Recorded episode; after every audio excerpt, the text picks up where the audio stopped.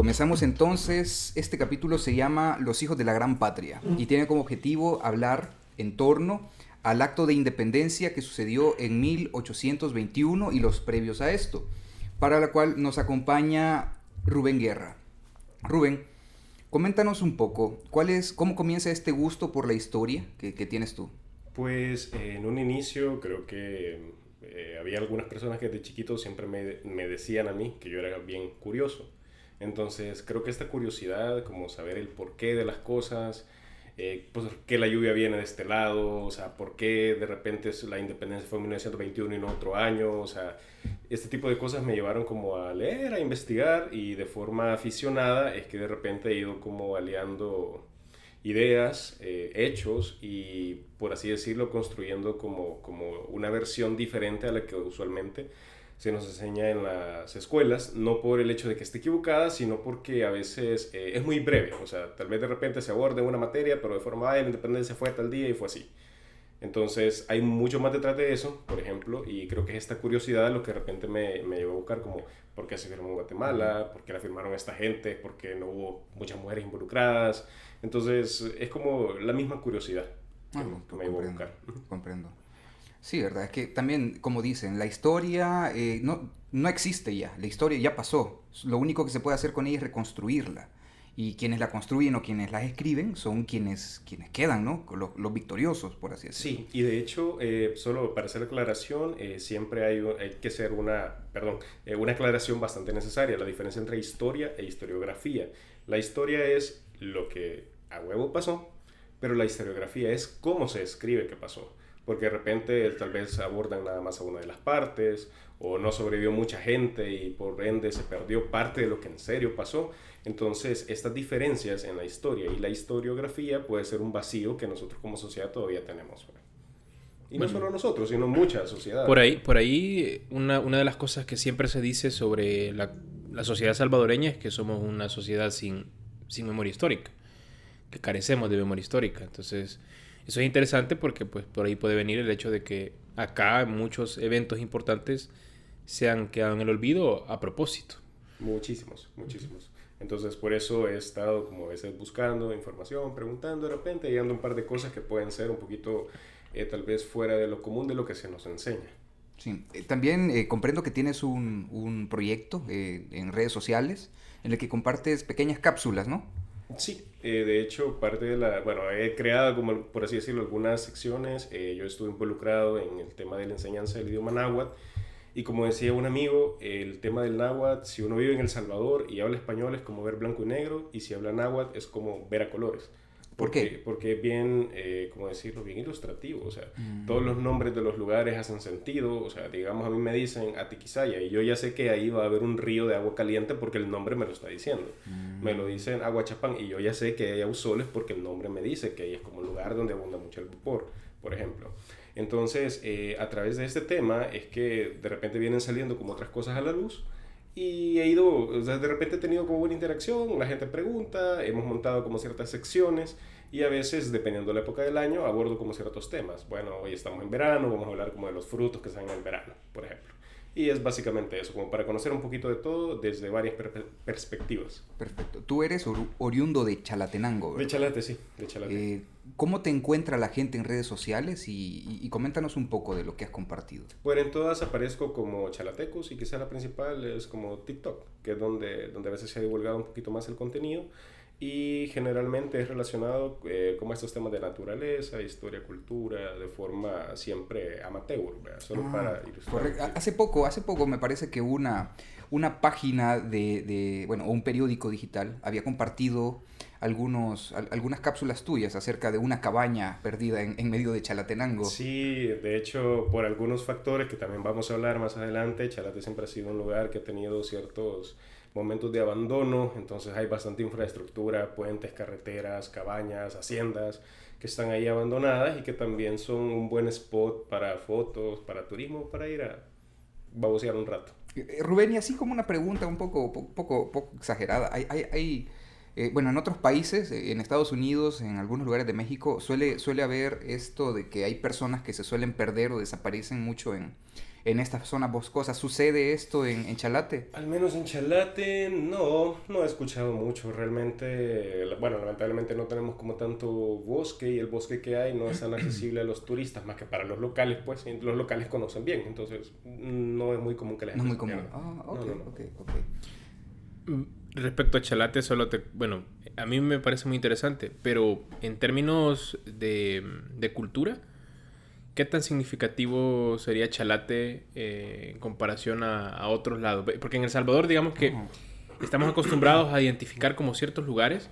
Donde como, se escribió la historia, ah, por así decirlo. Que son muy significativos a nivel cultural, a nivel histórico. Eh, ¿Cómo tú describirías a Chalate en términos culturales e históricos? O sea, ¿es, ¿es significativo y desde qué punto de vista? Desde el familiar porque o sea, es, pero, es pero... curioso que digas Chalatenango y que lo que aporta sí familia hay, hay, rumores sobre el norte y Chalate hay, rumor, hay rumores sí. hay rumores pero es que creo que quizás Chalate eh, a diferencia de tal vez algunas otras zonas del, del país quizás de manera general eh, he visto algunos documentos donde dice que hubo una peste que acabó con la mayoría de población indígena y que por eso es que este territorio fue dado a familias españolas. Entonces, mm. en Chalate es bien común que si, por ejemplo, vos vas a Nueva Concepción, o la gente es Lemus, o es Rodríguez, o es Pleites, o cualquiera de esos tres apellidos, porque casi que fueron las tres familias que se sentaron ahí. Lo mismo si vas, a, por ejemplo, a Dulce Nombre María, y hay un montón de Melara, están los Moranes, y de hecho los nombres de los cantones suelen ser así, los Funes. Por apellido, ¿no? Sí, son, son como, como por apellido, ¿verdad? o sea, los, los, ¿cómo se llama? Los Alas, los Guardado, ahí en San Rafael igual, o sea, en la mayoría de lugares fueron como eh, por así decirlo, asentamientos familiares. Entonces es así como la composición de Chalate se fue, de allí, se fue dando. De ahí el rumor de, de, rumores ah, de, de primo. O quizás, o quizás eh, para hacer la aclaración, eh, lo que suele suceder bastante es que a veces se casan entre familias, pero entre diferentes familias. Por ejemplo, pongo el caso de mi familia.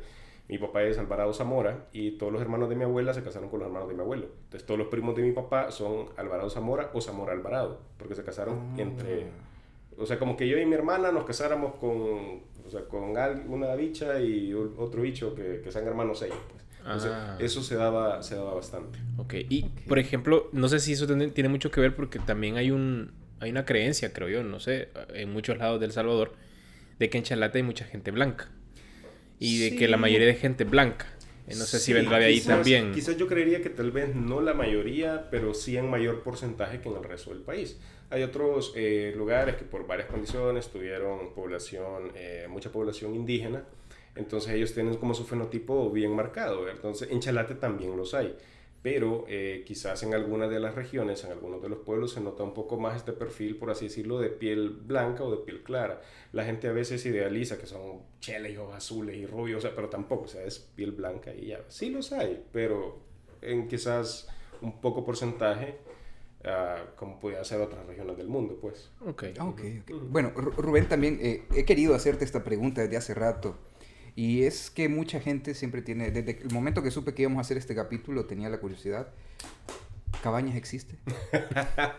¿Es, es, es, es, realmente un, un, lugar en El Salvador? Va, vamos a ir a averiguarlo porque al menos a veces cuando he acampado, nosotros eh, hacíamos algunos campamentos en algunos cerros de Chalate y curiosamente veías como todo, la, todo el resto del Salvador en la noche pero donde se supone que esta cabaña realmente se ve bien oscuro, entonces nosotros decíamos, o sea, nos quedaba la duda, así que vamos a ir a hacer una exploración, porque no se suelen ver luces por esa zona. De ese lado, sí, sí, sí. Es que de pronto cuando es, estás en la universidad y de pronto ves a reunión de foráneos y todo eso, o sea, no ves a... Bueno, solo conocía a, un, a una persona de Sensuntepeque. Yo yo, sí. creo, yo creo que eso es, está muy arraigado en la gente capitalina, creo. ¿Verdad? Sí. Eh, que, creo que El Salvador se le hace más chiquito. Yo creo que por ahí va la cosa. Sí, yo, yo, que te, yo, yo, que te podría decir, yo que te podría decir. Bueno, Rubén, entonces comencemos el tema sobre eh, el acto de independencia. Entiendo que, bueno, Latinoamérica ha tenido diferentes procesos de independencia y eh, sé que el primero que hubo fue Haití, el primer país que intentó de, eh, comenzar su, y tuvo la independencia y a diferencia de otros países, fue la clase explotada la que realmente sacó adelante la independencia y sí la logró. Eh, se emancipó de, de, Francia, me parece. Eh, eh, casos diferentes también donde hubo guerra para poder tener su independencia, como en el Virreinato de la Plata, que es Chile, me parece que Perú y Argentina. También tenemos el caso del Virreinato de Nueva Granada, que estaba al, norte de Sudamérica, Colombia, Venezuela y, no recuerdo... El, Ecuador, me parece. Ecuador, sí. Y al, norte, eh, debajo de Estados Unidos, está el Virreinato de Nueva España, que es México y lo que hoy se conoce como Texas. Entonces, hay diferentes formas en las que comenzó la independencia. Pero Centroamérica, ¿qué fue lo que generó el, ambiente que, dio parte a la, independencia? Quizás solo para contextualizar, eh, yo me acuerdo que en algún momento de que yo estaba chiquito, en el Canal 2, de la independencia y daban como un... Cápsula. no, no o sea, solo ponían como una, una imagen, así, en septiembre, mes de la independencia, y salía como un barco yendo a medio, a medio mar. ¿verdad? Entonces yo me imaginaba, yo me imaginaba que era como que los españoles se fueron. O sea, según yo, era como, váyanse, y los españoles se fueron pero realmente eh, ya cuando uno ve un poquito más el tema eh, historiográfico ya se da cuenta que en realidad no fue así. Entonces, quizás para poner un poquito de contexto, creo que es bastante necesario no hablar solamente de El Salvador, sino lo que estaba pasando en Europa en aquel entonces. Quizás para ponerlo así en palabras bien sencillas, eh, lo que sucedió, grosso modo, es que Inglaterra y Francia son enemigos naturales, ellos tendrán sus razones, pero en aquel entonces a Francia le era muy difícil atacar a Inglaterra pero Portugal es muy amigo de Inglaterra. Entonces jugamos a Portugal, ¿verdad? Entonces Francia, para poder atacar a Portugal, tenía que pasar por España. Napoleón estaba en aquel tiempo, estaba haciendo mezclas en vivo en toda Europa, exacto, ¿verdad? Exacto, exacto. Entonces los soldados, los soldados franceses iban haciendo de vergue por toda España. Entonces, lógicamente, al rey de España no le gustó. Y entonces acordaron ir a hablar allá en la frontera de Francia. Y cuando el rey español llega a Francia, le dicen, bueno, ¿sabe qué? Mira, usted está preso en lo que nosotros atacamos por allá, grosso modo. Entonces, ¿qué es lo que esto desencadenó? Em, que en el, en el, reino de España algunos dijeran como, puta, nos quedamos sin rey. O sea, ¿qué, qué, ¿qué mm. pasó? Entonces, un, vacío. Un vacío. Entonces, algunos dijeron, no, nosotros le vamos a seguir siendo fieles al rey, él está preso, pero va a salir en algún momento. Otros dijeron, puta, no, hagamos una junta, o sea, reunamos nosotros y guiemos el reino, porque si no todo se va a acabar. Y entonces vienen otros y dijeron, bueno, ni junta, ni rey, yo hasta aquí llegué y muchas gracias, y vean cómo hacen. Entonces, en este caso fue Argentina, o sea, el virreinato de, de La Plata es el, primero que, es el primero que dice... Safo. vean cómo les va, yo no tengo nada que ver en esto. Entonces, creo que también influye el tema geográfico, pues Argentina es la colita de Sudamérica, entonces es bien difícil que tuvieran como cierto control, es bien difícil estar tributando desde aquí para allá la mercancía, whatever, whatever. Entonces, en ese sentido, era mucho más conveniente decir, bueno, muchas gracias, hasta aquí llego. Entonces, eh, ¿qué es lo que sucede? Que cuando el Virreinato de la Plata dice esto, los demás dicen, bueno, puta, yo también, o sea, si estos ya se soltaron, pues, hasta aquí. Yo también puedo. Ajá, porque España estaba tan metido en su desvergue que lo que menos vino a poner la atención en aquel entonces fue... El Imperio Español en América. El Imperio Español en América. Entonces, eh, bueno, después se arregla el desvergue en Europa y eso sería en otro costal, pero es donde aquí ya queda, por así decirlo, esa semilla de, de, de la independencia. Pues entonces sucede eso de los 1810 más o menos, y el primer grito de independencia se da acá para 1811, donde la gente ya dice independencia y sale la típica imagen de Matías Delgado repicando acá en la iglesia de la Mercedes. La Mercedes. Entonces eso sería como, por así decirlo, el contexto internacional de la independencia y cómo vino a afectar a El Salvador. Entiendo que el movimiento literario que estaba en aquel tiempo y que dio parte a estas ideas de, de, independencia es la ilustración. El pensamiento francés que tenía como idea el, centrarse en el hombre y, que él fuera libre para poder... Sí, sí, ya viene, por así decirlo, como, bueno, después del medioevo, si nos vamos un poquito más atrás, eh, que se viene cabal todo ese tema del renacimiento, la ilustración y whatever. Ah, sí. Antes de eso eh, era la, la, farsa, la farsa divina, ¿verdad? Que tú nacías para algo y tenías que vivir toda tu vida para sí, eso. Sí, porque, ajá, claro, que la, había como muchos estereotipos, paradigmas sociales, entonces de repente, bueno, sobre todo con la Revolución Francesa, sí se da como un poco ese quiebre, Estados Unidos ya se había independizado para este entonces, entonces ya había como, por así decirlo, cierto cambio en la visión social. O sea, la gente ya estaba, por así decirlo, en varios lugares del mundo un poco más despierta, quizás. Pero eh, ah, quizás ahí lo que me llama la atención y que sería interesante de analizar Es que quizás en, Latinoamérica no, fue tanto el cambio o el, cambio de percepción social porque nuestras sociedades como tal, y yo me gustaría contextualizar cómo eran las sociedades en aquel momento, porque en realidad, em, digamos, el acceso a educación era una cuestión súper limitada, muy clasista, donde solamente los, los criollos podían acceder a una educación. Las universidades eran contadas en toda Latinoamérica, eran muy pocas. Entonces eh, es bien difícil pensar en que la, la, la sociedad salvadoreña fue la que realmente impulsó la independencia. No sé cómo lo, lo, contextualizas tú. Sí, acá creo que hay una cosa, perdón, una cosa personal que me gusta mencionar mucho, es que, para poner en contexto, mi abuelita, ella se quedó con la hermana mayor de su abuela. Cuando mi abuelita nació, en el 32, esta viejita, mi tía Julia, ya tenía 72 años. Entonces, esta tía Julia había nacido como en 1850 y algo. Entonces, mi abuela me cuenta cosas que ella vivió con alguien que había nacido en 1850. Entonces, por ejemplo, una de estas pasadas que mi abuela me cuenta es que cuando se murió su bisabuelo, su abuelo, no sé quién era, no lo podían enterrar porque no había hombres en el pueblo. Porque dicen que todos los hombres andaban huyendo por la guerra del presidente regalado, dice mi abuela. mi abuela no sabe quién es el presidente regalado, solo sabe que había una guerra y que los hombres tenían que irse a huir porque si no los iban a llegar a reclutar. Entonces, eh, a veces he procurado preguntarle a mi abuela un poquito de eso, pero realmente si ella para esos años, o mi tía Julia, eh, para esos años, o sea, no se daban cuenta del contexto en Chalate, que Chalate está relativamente cerca de San Salvador. Ahora imaginémonos en el resto del país, en Metapán, en San Vicente, en todas las áreas rurales, si la gente de aquel entonces, todavía estamos hablando de 1880, que fue ese contexto de esa guerra, no estaba enterada, pues menos lo iba a estar para 1821. Rubén, solo ahí, porque hoy en día cuando nos imaginamos Chalatenango o ir a Chalatenango, nos imaginamos un gran viaje en carretera para poder La troncal del norte. sí, correcto. Pero en aquel tiempo eh, no estaba el embalse del Suchitlán y esto significa que había camino directo para Chalatenango. Sí, y esto reducía el por tiempo. Suchitoto, ajá, por Suchitoto es donde me dicen de que, de que se tiraba y que aún así el, el cruce en el río era bastante complicado por el flujo que tiene. El EMPA. Ajá, el ah, del EMPA, sí, sí, sí. Entonces ahora digamos que es mucho más accesible, pero en aquel entonces sí lo era todavía más. Bueno, pero retomando la idea, entonces podríamos decir que eh, en realidad el, el movimiento de independencia difícilmente se podría considerar que fue un movimiento social. Sí, definitivamente. O sea, tal vez sí fue un movimiento social, pero quizás más de, Limitado, de, una élite. Ah, porque tal vez la gente allá en Chalate, Morazán, al menos el, salvadoreño común, el centroamericano común de aquel entonces, probablemente ni estaba enterado.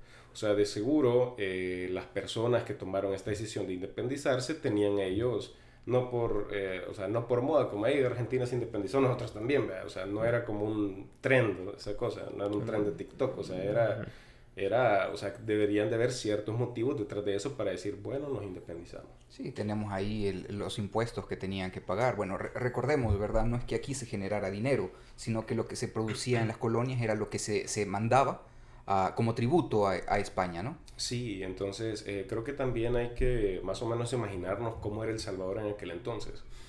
Eh, para ese entonces todavía el añil era uno de los productos principales de exportación. Entonces, ¿qué es lo que sucede? Que el añil se daba en tierras calientes, en San Vicente, en Chalate, Sonsonate, en Zacatecoluca bastante también. Eh, y el añil de acá era llevado a Guatemala y Guatemala era quien lo mercaba directamente con las metrópolis europeas. Por eso es que los chapines siempre tuvieron más conexión con la metrópoli que nosotros. Ahora bien, ¿cuál es el problema?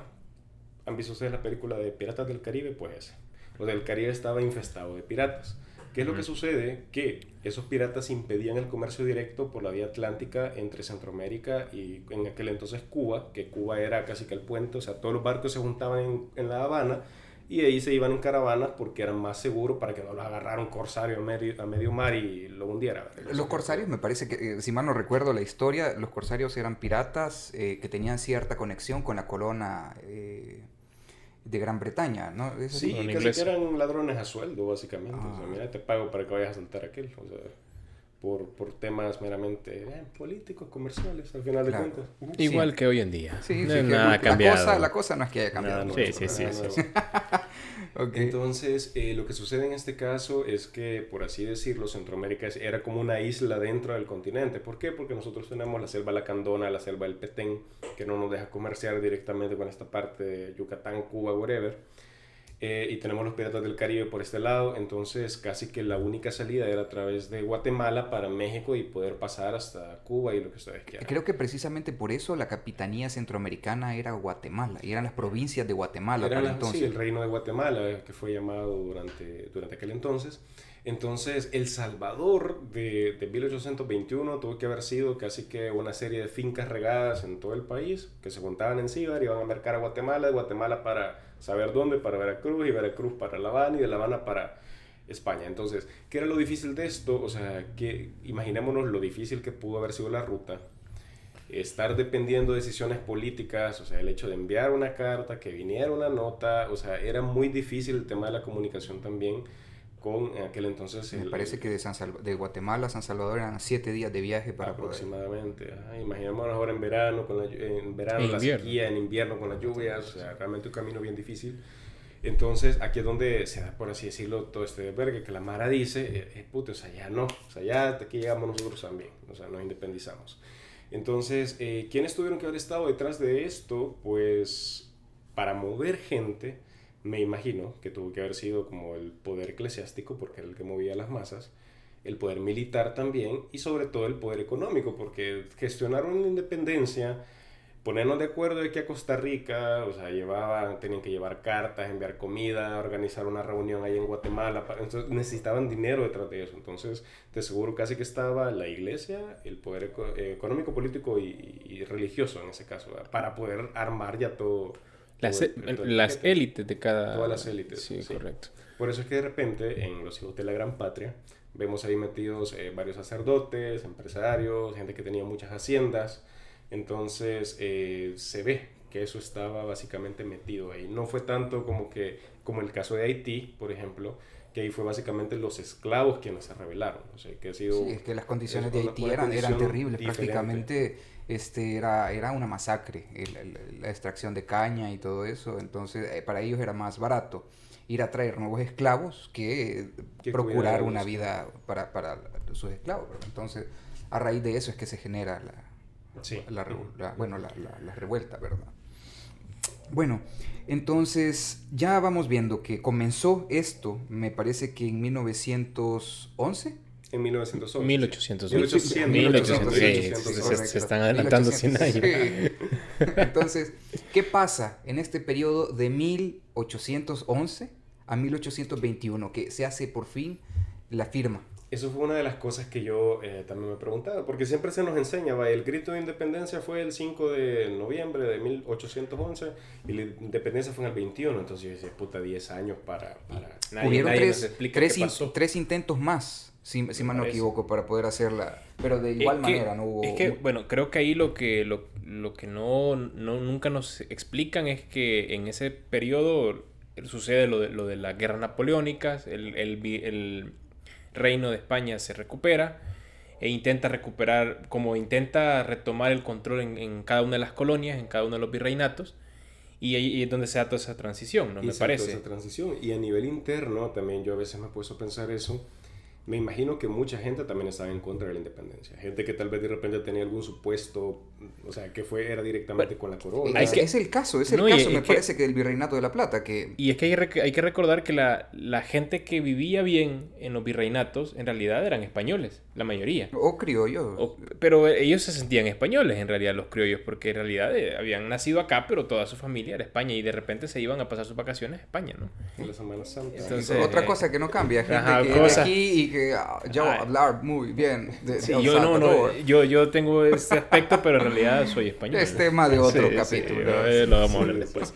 Entonces, eh, bueno, lo que sucede básicamente es eso, que en esos 10 años, Cabal está todo este, bueno, España tratando de arreglar su desvergue, se dan cuenta del desvergue que tienen acá, pero mucha gente, y tal vez quizás acá es donde la historiografía no logra eh, cubrir todo, pero me imagino, y esto ya realmente no tengo mucho conocimiento, que incluso tuvo que haber habido un montón de asesinatos de gente que quería, de gente que no quería, como, hey, este, este no quiere, entonces no lo quebramos, pero tal vez eso de repente quedó olvidado en la historia en el San Salvador de aquel entonces, en esos 10 años. La, la, historia oficial me parece que establece que en Guatemala, este, con el cambio de eh, cierto eh, encargado español para la región de, de, del, del, reinado de Guatemala, por así llamarlo, este, al tener este cambio las personas que estaban interesadas en independencia vieron una apertura para poder hacerlo. Entonces, a raíz de esto, se hace la convocatoria de, de, de la, las diputaciones, creo que se llama, de las regiones con diputación,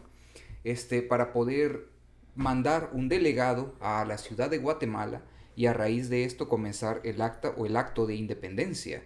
Eh, me parece que Matías Delgado estaba dentro de los, de los convocados para presentarse a esta, esta actividad. Y ya esto culmina en 1821, 1821, sí, sí, por favor, 1821 por favor. con la firma de, de, del acta de independencia.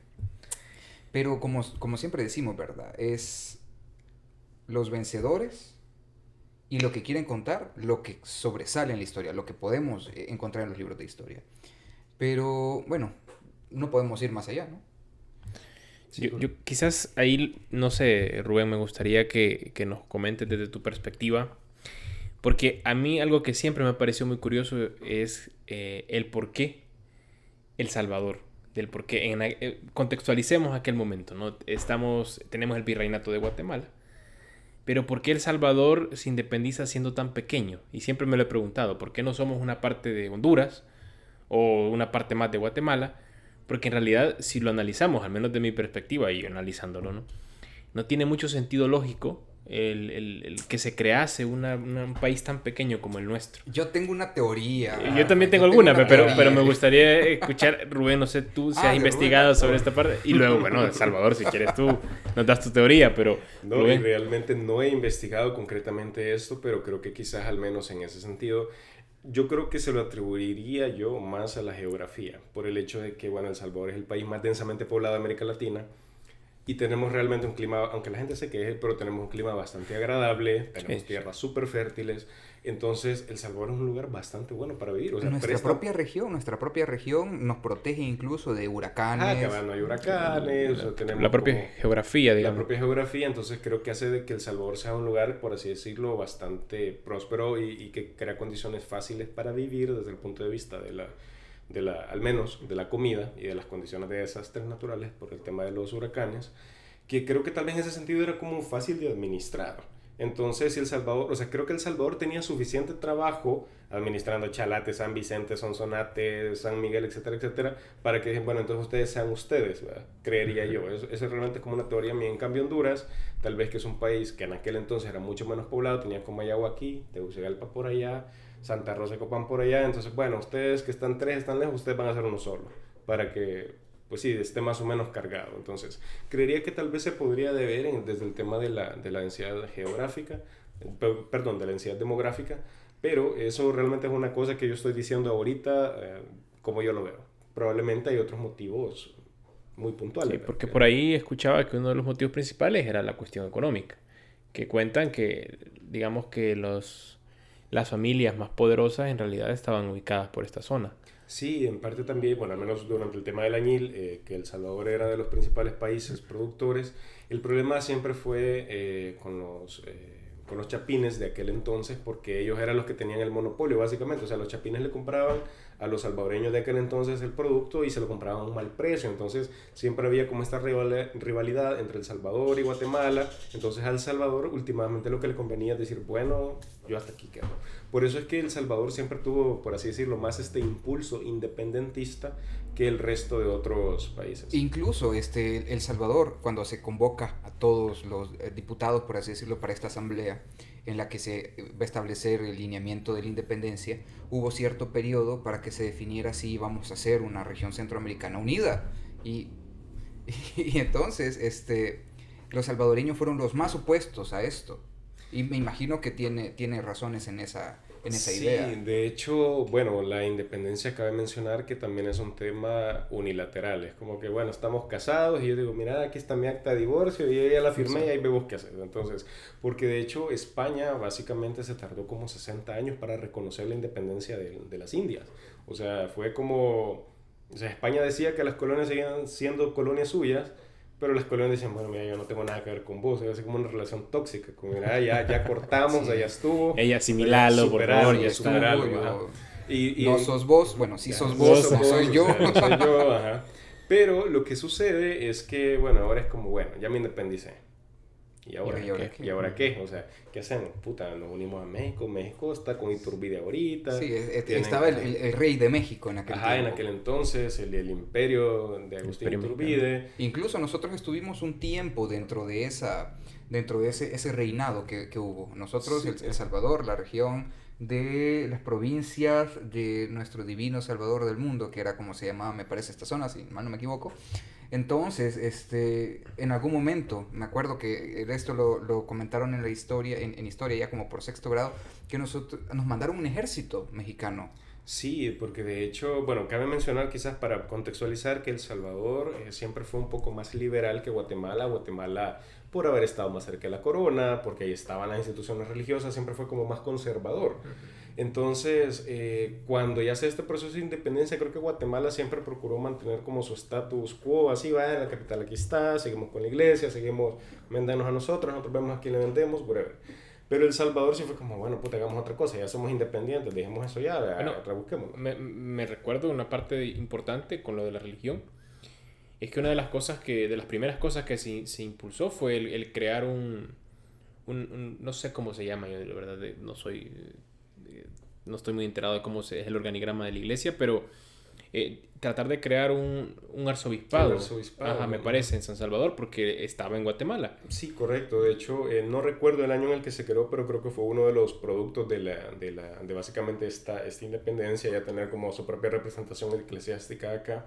Pero eso fue lo que llevó, por así decirlo, como ese relajo con México, porque San Salvador no se quería anexar, Guatemala sí, entonces fue donde viene el ejército mexicano por acá, pero en eso los mexicanos les roban Texas y los estados de arriba, entonces se van, Colapsa. y Centroamérica se vuelve a quedar como, bueno, ¿y entonces? Sí. ¿Qué hacemos? De hecho, Centroamérica tuvo, tu- por ejemplo, Chiapas estuvo contemplado dentro de... De Guatemala. no, es de centro... Sí, creo que me parece. Pero es que había algo que se llamaba el país de los altos. El estado de los Altos. El ajá. estado de los era Altos. Chiapas y creo que era parte, y era Belice, Guatemala, creo Eso que era. Belice. Parte de Belice también. o sea, Porque a Belice se lo arranca, bueno, es interesante porque eso se lo arranca el, el, eh, Reino Unido, o en aquel tiempo...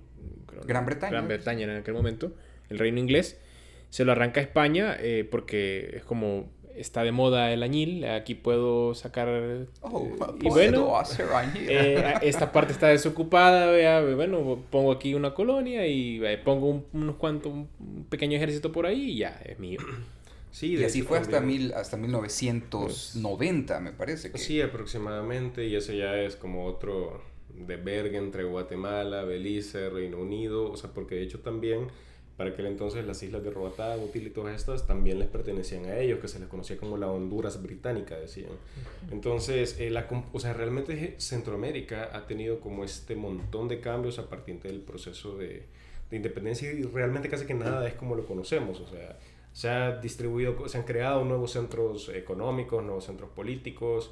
Eh, como le comentaba, también El Salvador en aquel entonces tuvo una mentalidad mucho más liberal, cosa que tal vez de repente se puede ver un poco más ahora en día, mientras Guatemala es todavía un tanto más conservador en ciertos detalles. Siempre hay de ambos bandos en ambos lugares, pero tal vez de repente se pueden ver como algunas otras tendencias, principalmente para aquel entonces, porque El Salvador siempre, bueno, de hecho con la... eh, con el modelo que quería implementar de gobernanza de Francisco Morazán, él quería pasar la capital para San, Sa- para San Salvador, porque era más conveniente, está más cerca de la playa y de que agarramos un barco más fácil para Costa Rica y Nicaragua, o sea, era más práctico en el sentido de la, de la territorialidad. Pero a los chapines eso era darles en el orgullo también, es como, Eh, hombre, siempre nosotros ha hemos sido la la- capital todo el reino, como ir para San Salvador, o sea, es como... ¿Cómo a ir para San Salvador ¿Cómo se vos? para San Salvador vos? O sea, Entonces, eh, no, o sea, hay como mucho, mucho recelo también por ese tema de la independencia. Recordemos que organizarse en aquel entonces para crear un nuevo país, a veces con poco conocimiento, o sea, realmente la gente tal vez velaba más por sus intereses que por el de toda la región, o sea. Sí, sin duda. Porque en realidad, sí, porque si lo analizamos, pues, eh, si nosotros hubiésemos mantenido las, la República Federal de Centroamérica, pues otra cosa sería, probablemente a nivel económico y a nivel social, fuera, fuera, muy distinto. Fuera muy distinto y tal vez pues, a nivel económico y político tal vez fuéramos un poco más, más desarrollados, siento yo. quizás. tendríamos como más peso, creo yo. Hay un libro que me gusta mucho que se llama eh, Historia de Centroamérica. ¿Cómo se llama este? Me acuerdo que se llama Pastor, pero no me acuerdo el apellido. Es un autor hondureño. Pero él empieza el libro con una frase que a mí me, o sea, fue la que me enganchó desde el, desde el principio, que decía, Centroamérica es una nación dividida. Y entonces después él comenzaba a argumentar por qué Centroamérica para él es un solo país bueno, es que, dividido. Es que eso es bien interesante porque, bueno, no sé, yo alguna vez tuve una oportunidad de estar en un congreso con todos los países, eh, representantes de todos los países centroamericanos, un congreso estudiantil. Y es bien interesante porque uno se da cuenta que en realidad somos más parecidos de lo diferente que somos. La verdad sí, pero nos hemos enfocado quizás más en nuestras diferencias. que, porque si tú vas y, por ejemplo, hablas con una persona de Honduras, eh, eh, digamos, de, o de, de casi que, tal vez no de la parte del Caribe, porque el Caribe sí es muy poco diferente, pero de la parte más, más hacia acá, y te das cuenta que son muy pocas las diferencias. Está en la forma en que hablamos, hablamos exactamente igual. Bastante, bastante parecido. Eh, con Guatemala tal vez un poco más, pero también las diferencias son poquísimas. Luego ves la, la comida con Nicaragua. Eh, estamos hablando que... al menos los mismos ingredientes, pero una es, cosa... Es diferente, es diferente. sí, sí, tiene diferencias, pero, pero, si analizas, pero son más parecidas. Es lo que, me, me, me hizo ver una profesora que ella no era salvadoreña, bueno, ella era española pero ella me dijo que en el mundo no hay ningún grupo de países que se parezcan tanto entre sí como los de Centroamérica. ¿Qué sí, Ajá, porque o sea, vos puedes, o sea, España y Portugal son dos cosas diferentes. Italia con Francia eh, tampoco. Entonces, tal vez de repente algunos de África, los árabes, sí, por todo el proceso que ellos han tenido. Los, pero, los nórdicos, tal vez, que son. Pero ni aún así, o sea, imagínate Suecia, Noruega, tienen hasta idiomas diferentes. Pues sí, en cambio, eh, Centroamérica somos, o sea, al final siempre las mismas variantes regionales, como puede ser un argentino del norte con un argentino de la Patagonia, pues. O sea, sí, sí, pero realmente son el mismo país y creo que ese sentido de identidad es lo que de repente no se ha trabajado mucho. O se ha perdido más bien. O yo creo que al final, quizás no que no se trabajó, se perdió, sino que intencionalmente se boicoteó. Intencionalmente Yo se creo boicoteó. sí, por ahí va, por ahí va la cosa. O sea, a, mí, a mí me conviene ser un solo país y eh, ataco a este. Creo en, la población esa idea de que somos diferentes, de que, tenemos, de que no debemos llevarnos bien. Y bueno, al final... Y de hecho, también una cosa por la que tal vez de repente puedo recibir mucho hate por eso que voy a decir, pero sucede una cosa bien interesante en el tema de algo que se le llama construcción de Estado, que, que es cuando los gobiernos... Eh, quieren crear como esta identidad de, de, de, la salvadoreñidad. el nacionalismo. como este nacionalismo, cabal. Entonces, ¿qué es lo que hacen? Pues comienzan a cambiarle el nombre a los volcanes. Le ponen Ilamatepec. O sea, pero ¿qué es lo que hacen? Agarrar un nombre de náhuatl mexicano que no tiene mucho que ver con el náhuatl de aquí, porque era mejor agarrar a, o sea, un libro que preguntarle a un indígena de los de Panchimalco, que, uy, no, no, no le voy a preguntar a un indígena, mejor agarra un libro. Entonces le ponen Ilamatepec los locales ni enterados y lo mismo sucede por ejemplo con el volcán Chichontepec, o sea, Chichontepec, o sea, eso yo que hablo náhuatl eh, no, no, me suena para nada náhuatl, pues, o sea, sí suena náhuatl, pero no al náhuatl de aquí. tú me comentaste esto en una conversación previa de que el, lenguaje que nosotros utilizamos, bueno, se utilizaba, el náhuatl que se utilizaba en El Salvador, el, el náhuatl pipil, por así decirlo, era muy distinto al náhuatl que se encontraba en, al sur de, de, México, ¿verdad? Sí, Sí, porque de hecho quizás, bueno, el tema de la, de la, del náhuatl de acá es una cosa bien rara, porque en ningún lugar se, habla, se hablaba, bueno, o se habla náhuatl tan al sur como acá, es como una isla del náhuatl. O sea, las lenguas náhuatl generalmente están en el centro de México y eso no llegaba pero ni a Oaxaca. Pero por alguna razón, en El Salvador se hablaba náhuatl. Tal vez algún grupo migró y se quedaron por aquí y bueno, se quedaron hablando. étnicamente podríamos decir que estamos más relacionados con, con los mexicanos que, eh, de, hecho, creo que la capital, creo que la capital estaba, o sea, la capital de este imperio eh, estaba en, en, al sur de, de, México y tenía fuerte representación en Guatemala. Por eso es que tenemos Petén como uno de los centros más grandes de, de, de la región en, es que en con- ruinas, ¿no? con- convergen como varias, eh, varias cuestiones culturales. Quizás solo para, para concluir este tema del náhuatl, lo que sucede es que el náhuatl de acá es diferente del náhuatl mexicano como lo es el italiano del, Del español. Del, español, o sea, porque yo puedo decir, eh, yo andro a la casa de la mi mamá y me lo van a entender todos. Pero es un idioma diferente, o sea, ya yo puedo decir, por ejemplo, que sé otra cosa en italiano que no se va a entender. Pero de repente sí hay algunas cosas en las que convergen. Ahora bien, ¿cuál es la diferencia? Que el náhuatl de México ocupa la O y nosotros ocupamos la U. Eh, ellos tienen como una T más sonorizada, como T, y mientras que la de aquí es una T más simple. Por ejemplo, si la palabra mono en náhuatl mexicano, puede ser que me equivoque como lo diga, pero sonaría algo así como osomachi, osomachi, más así. Y alguien de aquí lo diría usumati. Entonces, cuando los españoles venían conquistando, eh, traje- traer, trajeron eh, indígenas tlaxcaltecas que hablaban este náhuatl mexicano, y cuando ellos oyeron aquí fue como, hey, puta, este maje habla náhuatl también, pero bien que lo hablaban diferente. Entonces decían como, él habla... eh, él Náhuatl habla, pipil, ha- habla como pipil, que significa Niño, ¿verdad? Eso sí lo había escuchado. Que significa niño, o sea, que es como, como cuando un niño dice, yo que yo oí, o sea, en lugar de yo quiero oír, o sea, le sonaba a ellos como que era un niño que todavía no, no dominaba. Un el náhuatl mal, mal hablado. Ajá, le sonaba como un náhuatl mal hablado a Más ellos que tenían tropicalizado, Más una cosa así, más Pero para, o sea, para los mexicanos de aquel entonces era un náhuatl mal hablado. Entonces aquí es donde sale. Ahora es normal, como cuando escuchas hablar un caribeño que, el- Sí, que se come palabras. Sí, o de que- repente vos puedes decir que alguien dice el felocalil de Puerto Rico y yo digo, no puede hablar, puedo decir yo, o sea, porque no pronuncia la R bien, Sí, pero es que no es eso. todos es sabemos su que, que- que-. Correcto, que- la que forma. en Latinoamérica es- está el, el- el español, por así decirlo, y el chileno. que es una cosa que... Totalmente. totalmente, totalmente. Entonces por ahí viene, por así decirlo, como esta construcción de, de Estado que en aquel entonces quisieron hacer y, por ejemplo, comienzan a tomar un montón de nombres en, en náhuatl mexicano, comienzan a crear como estos héroes, porque así como tipo Atlacat, que no hay ningún documento de No él y que se inventan, ¿verdad? porque igual, o sea, si nosotros somos españoles y venimos a conquistar a esto, yo no voy a poner como que ellos tuvieran un héroe que luchó valientemente contra nosotros, o sea, no. O sea, los españoles no iban a escribir la historia en su contra. Entonces, muchos de los estados comienzan a crear como estos indios, que el cacique en Nicaragua, que el indio Lempira, que Tecunumán en Guatemala, que el indio Tlacat de aquí. Entonces, por así decirlo, como a crear esta identidad que también eh, fue creando como este separatismo entre los países de acá de Centroamérica. O sea, esta misma construcción de Estado trató de consolidar como algo nacional, pero fragmentó la, la centroamericana. que al final eh, le jugó en contra al Imperio Español, porque luego cuando intentaron re- recobrar un poco los, los, los distintos virreinatos, fue algo, que le, fue algo que le jugó en contra, el hecho de que estuvieran tan separados. Sí, que es, no, es que también hay que ver una cuestión. Por ejemplo, o sea, se, se separa Centroamérica, Guatemala, por así decirlo. Pero tenía otros, otros problemas más grandes donde ya se estaba librando batallas. Teníamos al, al norte el virreinato de Nueva España, que realmente era, eh, México, México. y Texas, que era un, un monstruo. Enorme. Al sur tenías, tenías dos, dos, ¿cómo se llama? Dos virreinatos, el virreinato de Nueva, de, de- de Nueva Granada y al, y al sur tenías el, el virreinato de, de La Plata, el Río de la Plata.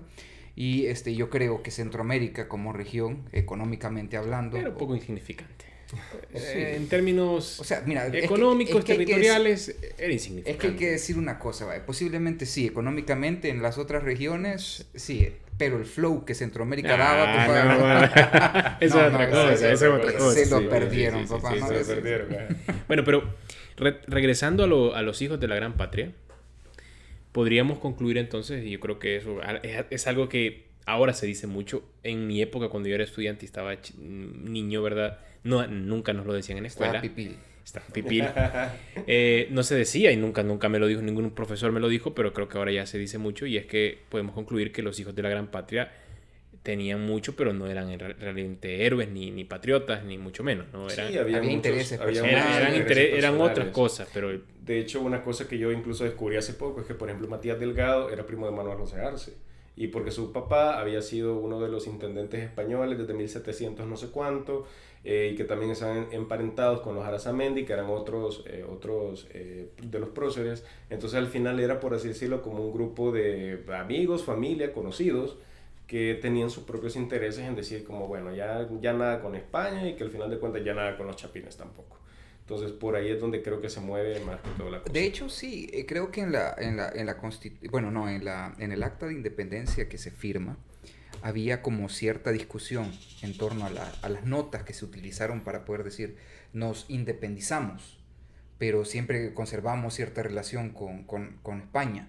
Hay gente que dice que el acta de independencia realmente no era un acta de independencia de España, sino que lo que estaban reclamando era poder ser los criollos quienes tuvieran dirección del país y ya no, y claro, quitarse el, bueno, es que tributo. Hay un, hay, bueno, hay, información, yo he leído sobre eso, que dicen que una de las cosas que menos les gustaba era que por mandato del rey español, la, digamos, la élite política de cada una de, de, las regiones tenía que ser un español, no puede ser un criollo. Podían, ellos podían tener todo tipo de desarrollo a nivel económico, pero a nivel político no tenía que ser un español conectado directamente con la corona. Sí, era una forma de mantener como siempre el mismo. Y entonces por ahí iba, digamos, la principal molestia. Era como, bueno, nosotros trabajamos acá, ya aquí nacimos, somos los dueños casi de todo, pero no podemos tener nuestro representante político.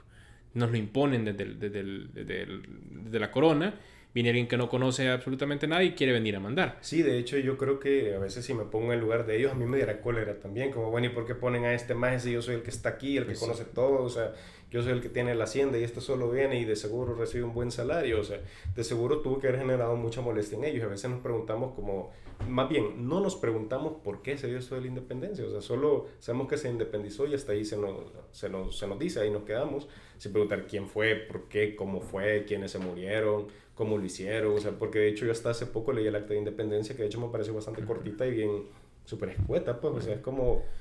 Casi que, eh, somos Salgamos del compromiso. Uh, sí, sí, una cosa como bastante sencilla.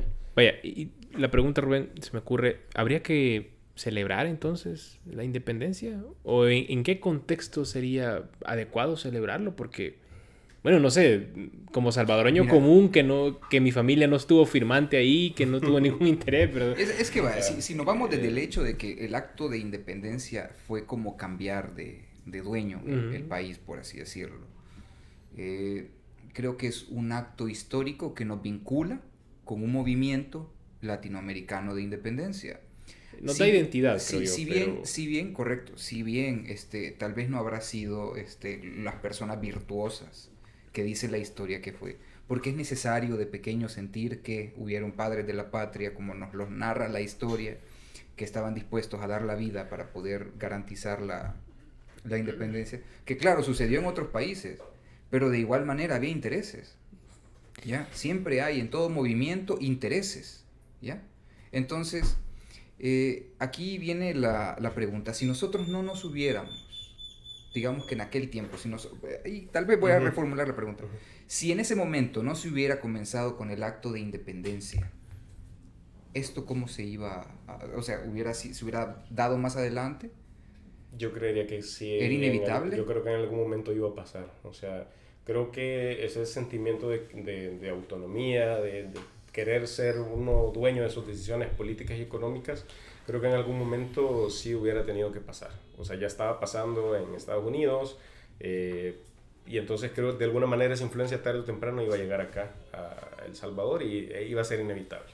Ok, y bueno, así como para poder hacer un poco de, de distracción respecto al tema, imagínate que de pronto Napoleón decide prestarle más atención a España y a través de esto dice, me quiero del, del Imperio Español, dice, bueno, tal vez no, tal vez Rusia está bien así como está, creo que no voy a ir a Rusia a ver, a probar suerte y mejor me quedo aquí en España y veamos qué sucede con este, el Imperio Español, que bueno, ya, ya se lo di a mi hermano, José Bonaparte.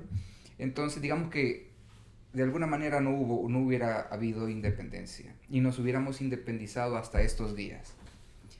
¿Quiénes hubieran firmado? ¿Qué tipo de personas hubieran firmado el acta de independencia?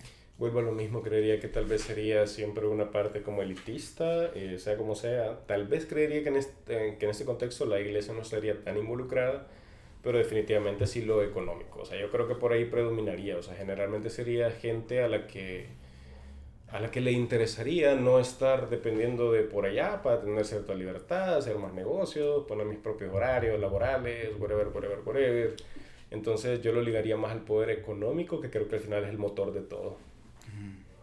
Es que yo creo que podemos tomar ejemplos, ¿no? Porque bajo esa perspectiva podemos ver qué ha ocurrido con, con esas eh, regiones que todavía no se han, mm, o que se han independizado hasta hace poco, algunos todavía no. Eh, ocurre mucho con, con Gran Bretaña.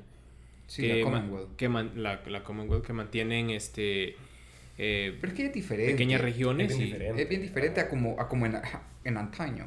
No, o sea, Porque- pero si tú te fijas, eh, en algún momento eh, todas esas colonias eh, de ultramar eh, eh, debieron haber estado en una situación similar a como estuvimos nosotros. O, o- o si te o intentamos contextualizar y comparamos cómo estaban ellos en 1800 y cómo estaban las colonias españolas, seguramente era muy similar, te- tuvo que haber sido muy similar. Y si ves cómo se han desarrollado nosotros de manera independiente y ellos siempre dependiendo de la, de la corona inglesa, pues yo creería que de manera similar tendríamos que haber llegado nosotros. Pero es que fíjate que creo que hay una cosa bien diferente entre las colonias españolas y la británica, según veíamos nosotros también cuando llevábamos historia. Es que, vaya, imagínate vos sos la reina Isabel de Castilla y yo soy, ¿cómo se llama este? Cristóbal Colón. Mire, reina, fíjese que yo quiero ir a ver qué hay allá detrás del mar y dame un barco con Présteme- unos hombres. présteme una, pisto. una Préstame, ajá, dame una ajá, luz. préstame algo para, para ir a ver. Mire, no le garantizo que vuelva, pero usted préstame. Entonces, vos como reina no le ibas a dar a tus mejores navegantes. Como, mira, ahí están esos condenados a muerte. Ahí van los presos. Si quiere, ajá, si quiere, llévelo. Y si vuelve, bueno. Y si no, pues se agradece, ¿verdad? O sea, entonces, eh, el proceso de, por así decirlo, de la invasión, los inicios de la invasión de América Latina estuvo más que todo ligado por condenados a muerte que vinieron aquí, se hicieron los grandes señores de América y mandaron a traer mujeres, porque aquí solo había mujeres indígenas y Ushnoea, entonces mandaron a traer a las gente que tal vez se dedicaba a vender caricia, como dicen, ahí en España, y que se vinieron a convertir en las grandes Panteón señoras de. Ajá. ¿Ah? y se vinieron a convertir en las grandes señoras de América. Entonces, desde ahí creo que ya marca como una cosa. Cuando Inglaterra ya decide hacer sus exploraciones, y de- bueno, en el caso igual, eh, Holanda, cuando descubre Nueva Ámsterdam y Nueva York y todo Sí, eso, sí, sí. Ahí es como otro tipo de perfil de, de- de gente que llega a ser la, la, la invasión, porque al fin de cuentas es una invasión. Esa lle- llega a ser la invasión a América del Norte. Y las colonias británicas, de repente, tal vez era un perfil un poco más. eh, ¿Qué? Culto, voy a decir. Que de repente los que más colonizaron. No, culto, es, no es tan, no es tan correcto eso. De hecho, también tenían la misma situación los... En estas muchos de los personas- casos, los sí. colonos que traían, de hecho, no recuerdo muy bien cuál era el término que utilizaban para poder referirse a ellos, pero también eran personas que estaban dispuestos a escapar de... Sí, sí, correcto. Y- Ajá. sí, no era la totalidad, pero buena parte sí. Y, y hay un caso muy curioso, y es que si bien el tiempo de la, de la colonia y, y el proceso de colonización fue un brutal, fue brutal, este, el paso a la esclavitud que sufrieron este, los indígenas en, en- en Latinoamérica, comparado al que hubo en Estados Unidos, fue muy diferente. Sí, totalmente. Casualmente, los españoles tenían, tenían ya para, para, para el momento en el que ya se estableció la colonia y todo eso, manuales, en los que, si por ejemplo tú como dueño de esclavos este, castigabas de más o hacías algo, teóricamente, eso estaba en, en- en- Eh. teóricamente, ¿sí? Podías ir hasta preso. Pero, Pero, pero los ingleses, y esa es la diferencia, los ingleses no tenían este manual. Y para los ingleses los esclavos eran solo un objeto. Es que la diferencia Sí. también viene de- a partir de la iglesia, porque recordad que eh, Gran Bretaña se vuelve protestante y se aleja de la iglesia. Y entonces, eh, como que ese, ese extra de mesura que tenía un poco la corona española con, con la esclavitud venía también un poco de la iglesia, que, lo, que era mal visto. Al pues. menos a nivel documental. Al me- sí. pues Sí, sí, al me- a, nivel, a, nivel, a nivel escrito, a nivel Ah, lo teórico. que es ¿va? teóricamente, Ah, ¿va? teóricamente. Sí. En aquel, ellos entonces se vendían como que la corona española era un poco más, eh, digamos, conservadora y, ve- y era un poco más educada, pues, con la cuestión de la, de la esclavitud. Ah, pero media vez vos estuvieras a favor de la... Ah, de- no, de- eso, eso era otra cosa. En la sí, práctica era, era otro o sí, ¿verdad? porque si no estabas a favor de la iglesia ya era... Pues sí, entonces se mezclaba un poco el interés eclesiástico y, y la cuestión de la esclavitud. Y en Inglaterra, pues era como, ah, aquí nosotros somos protestantes, no nos interesa lo que nos digan.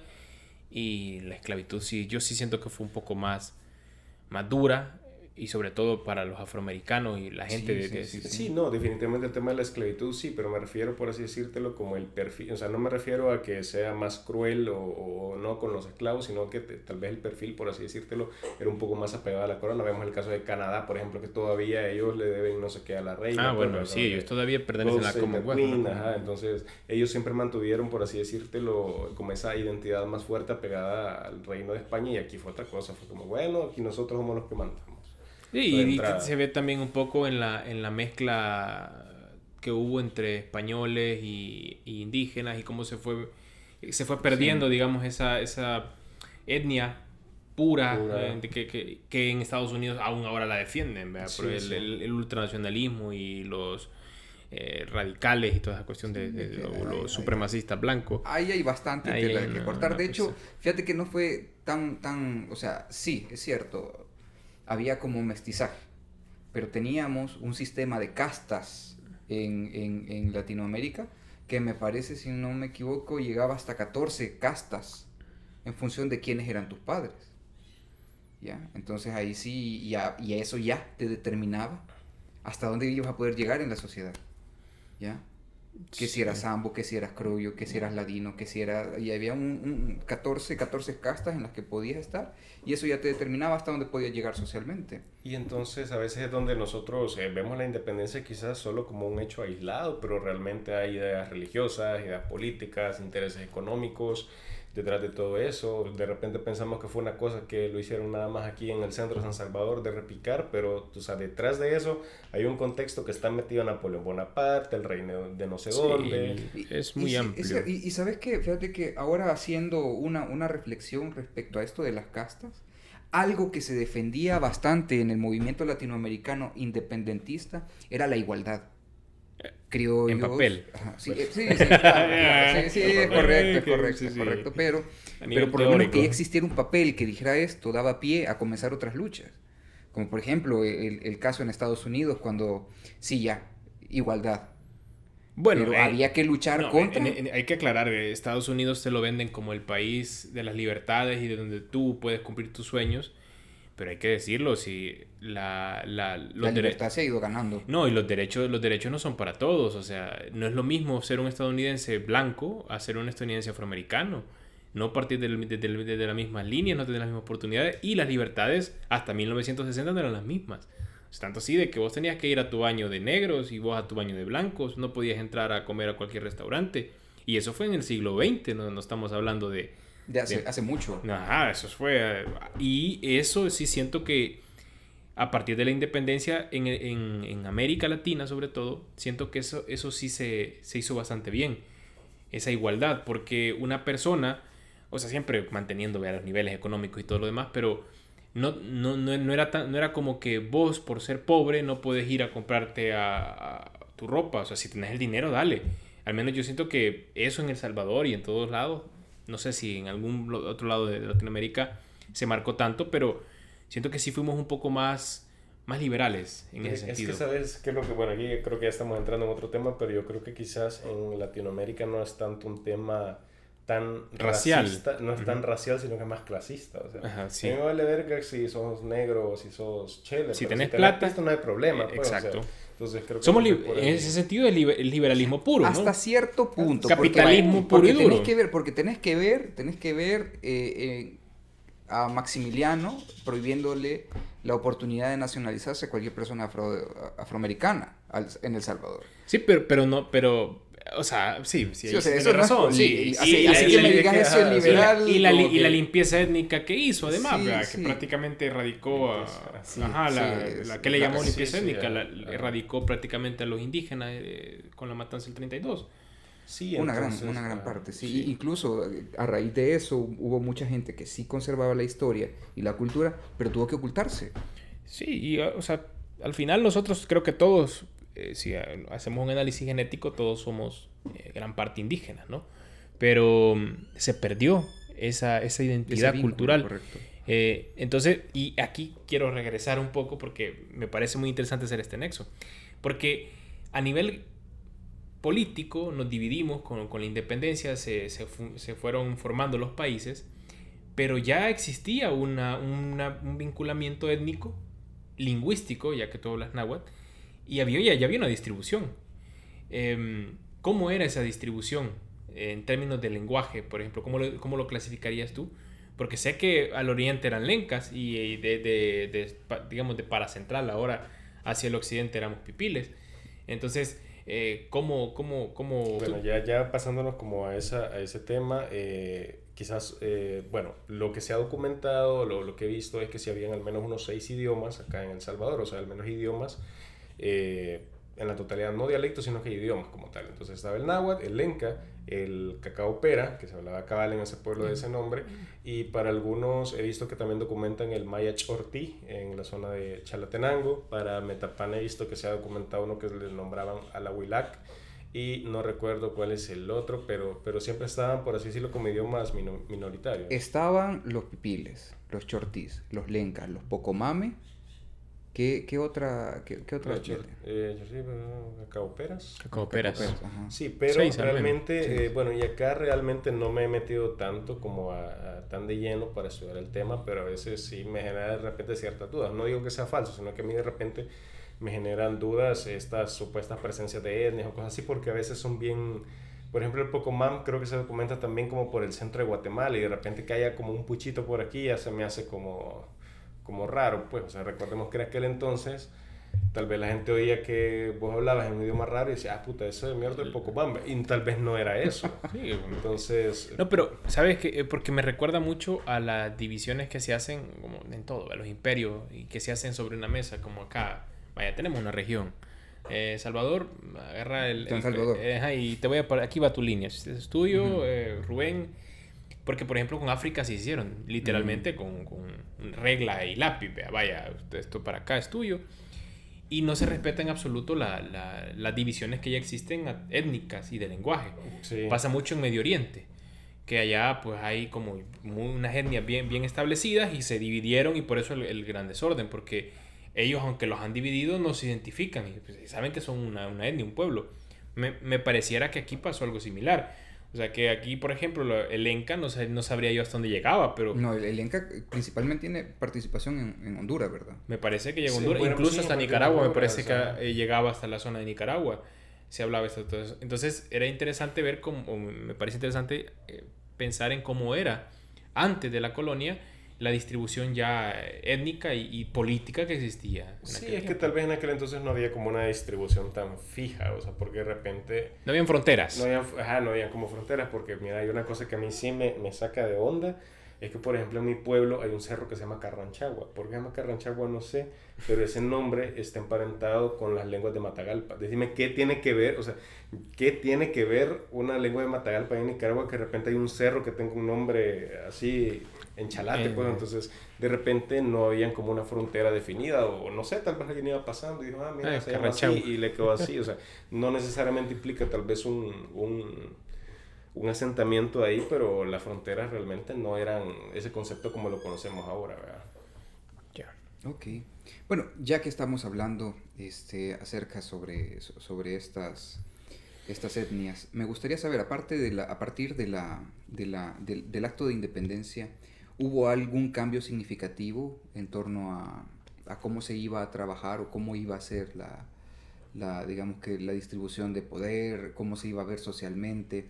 Ya se dice que todos somos iguales, pero tiempo después este, viene Gerardo Barrios, trae el café, tiempo después eh, se, se, da la ley de los ejidos en las que se le retira las tierras comunales a los, a los indígenas, tiempo después llega la ley la ley antivagancia y aquí ya comienza como otro periodo de esclavitud, una hoja negra en la historia salvadoreña relacionada al progreso. Pero ¿estaba el acto de independencia detrás de esto? ¿Era algo que se buscaba? Pues es que realmente a partir de la independencia de El Salvador fue como un grande verga, o sea, porque el tema que si nos anexamos a México, nos anexamos a Guatemala, el tema que de repente ya las redes, las rutas comerciales ya casi que desaparecen, caen los precios del añil, entonces comienzan a sembrar el café, el café se da en la tierra fresca, el añil se da en lo caliente, entonces antes lo, lo, del poder económico estaba en las tierras calientes, ahora que el café es al revés y los valles ya quedan valiendo chonga. Cambia entonces, realmente cambia todo, o sea, cambia todo, o sea, porque por ejemplo San Vicente, San Miguel, Chalate, Zacate eran de las ciudades más prósperas durante el imperio del añil, pero en el tema del café se murieron, o sea. Y todo el poder pasa a Occidente. y todo el poder pasa a Santa Ana, Chachapa, Guachapán, las zonas montañosas. Entonces, básicamente la configuración política y se le dio vuelta la tortilla. Pues, al final de cuentas, por eso es que hacen como todas estas eh, reformas, que le quitan las tierras a los indígenas y se sabe todo lo que pasó con el de Chongue del 32 pero eh, siempre correspondiendo como intereses económicos. Pero de repente lo que a mí me servía acá en las tierras calientes hoy ya no me sirven porque ya no necesito añil, necesito café. Entonces tengo que darle vuelta a todo el país. O sea, y eso afecta otro montón de cosas, porque por ejemplo, acá en El Salvador se da mucho la vegetación caducifolia, que es la que en verano bota las hojas. Porque, ¿Por qué? Porque un árbol para sobrevivir necesita muchísima agua, en verano no hay agua, entonces bota las hojas para guardar el agua en su interior. ¿Qué es lo que sucede? Que eh, esos árboles no sirven para proteger el café porque el café necesita sombra. sombra. ¿Qué es lo que hacen? Volarse el montón de palos y traer árboles de Vietnam, de la India, de donde sea, que son árboles que mantienen eh, follaje verde todo el año. Al cambiar todas las, por ejemplo, eh, bueno, pongo el caso mío, porque vaya bien chalate, yo conozco todos los palos que hay, el calzonte, el willy wish, el tihuilote, y si te fijas casi todos tienen nombres en náhuatl. Por alguna extraña razón me imaginé que es donde queda cada uno de los palos. Sí, mira, o sea, pero no es para, o sea, el conacaste, Willy el tomate, o sea, todo eso, yo aquí en San Salvador no lo veo, o sea, yo me llevas aquí al cafetalón, al volcán, yo no conozco ningún árbol, o sea, porque no es de mi entorno y en parte porque eh, muchos de esos árboles se acabaron para el tiempo de la, del café. Entonces, al quitar la flora nativa, matas también a la fauna. Entonces, básicamente cambiar la configuración del país por temas económicos, o sea, a nivel biológico incluso. Como una terraformación prácticamente, porque también eh, hacer el cambio de, de, de, de, árboles puede generar, digamos, un cambio total de ecosistema y el cambio de ecosistema ya genera hasta microclimas diferentes. Microclimas diferentes. Y, y, en realidad El Salvador creo que es uno de, esos, esos casos raros, eh, como lo comparas con, con, los demás países de Centroamérica, porque eh, no tenemos biodiversidad eh, o una, una, biodiversidad tan grande, ¿no? está muy limitado. Fíjate que tal vez sí, pero no en todas las regiones, porque, por ejemplo, aquí en los bosques cafetaleros, si bien es cierto que tiene un muy buen follaje, capta mucha agua y sea como sea un bosque y te trae también ciertos beneficios, pero tal vez no tiene tanta fauna como por ejemplo lo que puedes encontrar en las zonas de Morazán que no se alteraron el ecosistema, donde todavía salen ahí las fotos de los jaguares que se viralizó en Facebook hace poco, del, ¿cómo se llama? El puma, perdón eh, y ese tipo de cosas, pues igual en la zona de Río Sapo, o sea, el hecho que sea plantas nativas le da más oportunidad a los animales también. Entonces, tal vez sí hay mucha biodiversidad, pero es... o, sea, pero, o sea, pero si lo comparamos con, el, con el porcentaje de, de, de, territorio, ves que en realidad lo, lo, que nos queda como biodiversidad es un porcentaje bajísimo. Eh, eh, tal vez lo que sí tendríamos es, es tal vez aves, si tenemos variedad de aves. Podría ser. ¿Por qué tenemos periodo de Sí, no, o sea, yo aquí diciendo... Te, temo. Sí, yo, yo. Dejémoslo que es tema para otro episodio. Me encantó la seguridad con la que lo tenemos aquí no, es tema, es, realmente ese es tema para otro, o sea, para otro capítulo, ¿verdad? Pero sí, o sea, también, como les eh, repito, quizás el, el tema económico es el que también viene a afectar incluso hasta niveles biológicos, pues. O sea, todo el tema del clima. Todo se mueve por la economía aquí. Todo se mueve por la economía. bueno, entonces, quizás para ir terminando ya el tema del, del acto de independencia, habría que decir lo siguiente, era necesario ese iba a dar tarde o temprano. Sí, se iba a dar tarde o temprano. O sea, realmente yo creo que ese sentimiento, o sea, yo creo que ese sentimiento de, de, autonomía es algo natural del humano. A nadie le gusta, bueno, tal vez sí, pero en otras situaciones. Pero, pero, siempre con consentimiento. con consentimiento. Ah, siempre con consentimiento. Ya saben, si te colonizan, si te colonizan, que sea con consentimiento. Entonces, eh, creo que ese, ese sentimiento de autonomía, o sea, es natural del humano y en algún momento iba a pasar como ha pasado casi que en todo el mundo. Sí, total. Y bueno, el siguiente punto que también tendríamos que ir diciendo que no son quizás las personas más virtuosas como las describe la historia. Tenían no son héroes, creo yo. Mm, el término de héroe tal vez no es, demasiado... es, que héroe ya quizás es una descripción... Excesivo, diría yo, más, para... Más romántica. En, Latinoamérica sí hubieron, este, digamos que historias de, románticas. Bolívar podría ser, el caso de Bolívar. De, alguna manera. También tenés el poema de San Martín, que es lo que desencadenó la... Digamos que el, proceso de independencia cubano, me parece, ¿verdad? Y pues este, sí hay, creo yo, historias que están relacionadas a, a un amor al pueblo pero yo no me atrevería a decir que no es el caso de El Salvador. O sea, yo, digo, El Salvador sí hay una mezcla de, intereses, pero dentro, dentro de todo movimiento siempre hay personas interesadas y también hay personas que sí le tienen interés genuino a, la causa. Y en ese sentido, yo creo que sí, habría que decir que no hablamos de héroes, hablamos de salvadoreños que les tocó vivir un momento crucial en la historia del país y que para bien o para mal estuvieron ahí, lo hicieron. Tal vez si en otra región, eh, una región de la cual nosotros dependemos, que ya pudiera haber sido eh, México o tal vez Guatemala, la cosa hubiera sido diferente. Eh, tal vez aquí los, los que estaban al frente de este movimiento hubieran decidido otras cosas, pero para bien o para mal, así fue. Nos independizamos y comenzamos con nuestra pequeña patria. ¿sí? yo, yo, creo que para ir cerrando la, la, consulta que te decía, si había que celebrar, yo creo que sí hay que celebrar porque es una fecha y un acto que nos define como salvadoreños y eso hay que celebrarlo. Eh, tal vez no con el objetivo como nos lo han vendido creo que a todos en, nuestro sistema educativo, explican de una forma un poco más romántica o, o lo, llevan a un, lo, lo, llevan a un nivel que tal vez no, no fue. Pero sí, yo creería, no sé qué opina Rubén, pero sí hay que celebrar esas fechas porque al final nos define como lo que somos, como salvadoreños. Sí, sí creería que celebrar y conmemorar y en el hecho también de, de pensar, o sea, ¿qué hay detrás de todo esto? ¿Qué papel estoy jugando yo dentro de este nuevo El Salvador que viene desde hace 200 años queriéndose formar? Y también para reflexionar qué acciones... 222 años. ¿Cuántos van ya? ¿De cuánto van? Sí, sí, desde 2023. Eh, ah, sí, 200. Sí, sí, sí, es correcto, 202 años. Es 202. Sí, uh -huh. y, y quizás también sería importante reflexionar, ya tenemos la identidad salvadoreña, de alguna u otra manera. La, la hemos ido tenemos, construyendo, sí. digamos. Pero también sería bonito ir pensando que esto no fue un caso aislado, éramos una región este, unida, éramos una región centroamericana que tenía quizás en aquel momento más oportunidades de ser este, una gran patria, ¿no? Sí. Y en ese sentido, también me gustaría este, que los que nos están escuchando tal vez reflexionáramos un poco respecto a la identidad centroamericana, lo que nosotros compartimos con los hondureños, porque de pronto hay salvadoreños que tienen cierto rencor con oh, los hondureños, eh. tenemos este, eh, Honduras que también tiene cierta rencores con nosotros, nosotros tenemos rencores con los eh, mexicanos por, por, eh, por razones que, que, realmente ni sentido, pero somos tan parecidos los mexicanos con los salvadoreños, los guatemaltecos, los, los, los nicaragüenses, toda Centroamérica, toda Latinoamérica tenemos, tenemos cosas muy parecidas, tenemos pero una identidad. En, yo creo que en Centroamérica y México creo que tenemos más similitudes que diferencias, yo siempre lo he creído y, y es algo que sí debemos de, de, pensarlo, analizarlo y que debería de fomentarse, creo yo. Sí, totalmente, totalmente. Sí. Entonces, ahí está para reflexionar okay. todo el mes. Ok.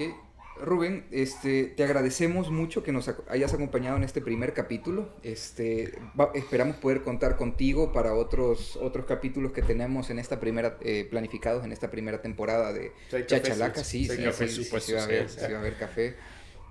Sí va a haber café, no te preocupes. Este, pero vuelvo a decirlo. Este proyecto nace con el objetivo de hablar de lo nuestro, hablar de, de lo que como salvadoreños, como centroamericanos, no salvadoreños, como centroamericanos somos, lo que compartimos, pero en este momento, en esta primera temporada, quizás nos vamos a enfocar en El Salvador, porque también, este, primero es lo que tenemos cerca, sí, ¿verdad? Es, digamos, es el tema que un poco más dominamos. Sí, sí, correcto. Este, pero también este, es que no hay mucho, no hay mucho de, de, de, en redes, no hay mucho es que el Salvador, que se produzca. El, Salvador, Salvador tiene el mal, y yo lo repito, de falta de memoria histórica. Entonces nos falta conocernos a nosotros mismos. No nos gusta, eh, no sé por qué razón, yo creo que es una cuestión cultural que nos han inculcado, pero por alguna razón no nos gusta investigar sobre nuestra historia. Es como, ah, así se dio, ya estuvo, yo ahora sigo con mi vida y me dedico a otras cosas, pero pues sí, por eso también es que nos falta identidad, porque no, no, no nos gusta investigar qué pasó, dónde estamos, de dónde venimos. Sí, sí hay, hay, muchas cosas que, que, que, vamos a hablar en este podcast interesante. Así que hay tarea. Sí, hay, sí, hay bastante. Hay, hubo, digamos que eh, tuvimos hambrunas en El Salvador, que son temas de los cuales casi, casi no se, ha, se habla o, o se ha escrito. Tenemos, digamos que regiones que tuvieron historias muy bonitas o, o historias que se fueron perdiendo con el tiempo como por ejemplo Oriente, que es este, la zona oriental de El Salvador, tiene historias que, que podríamos decir que hay, hay épocas donde no hay mucho, mu mucha documentación al respecto. Entonces, ahí está. Rubén, te agradecemos de verdad Gracias. por habernos no, a ustedes por invitar. Sí, bueno. Y recuerda, si te vas a dejar colonizar, que sea con tu consentimiento.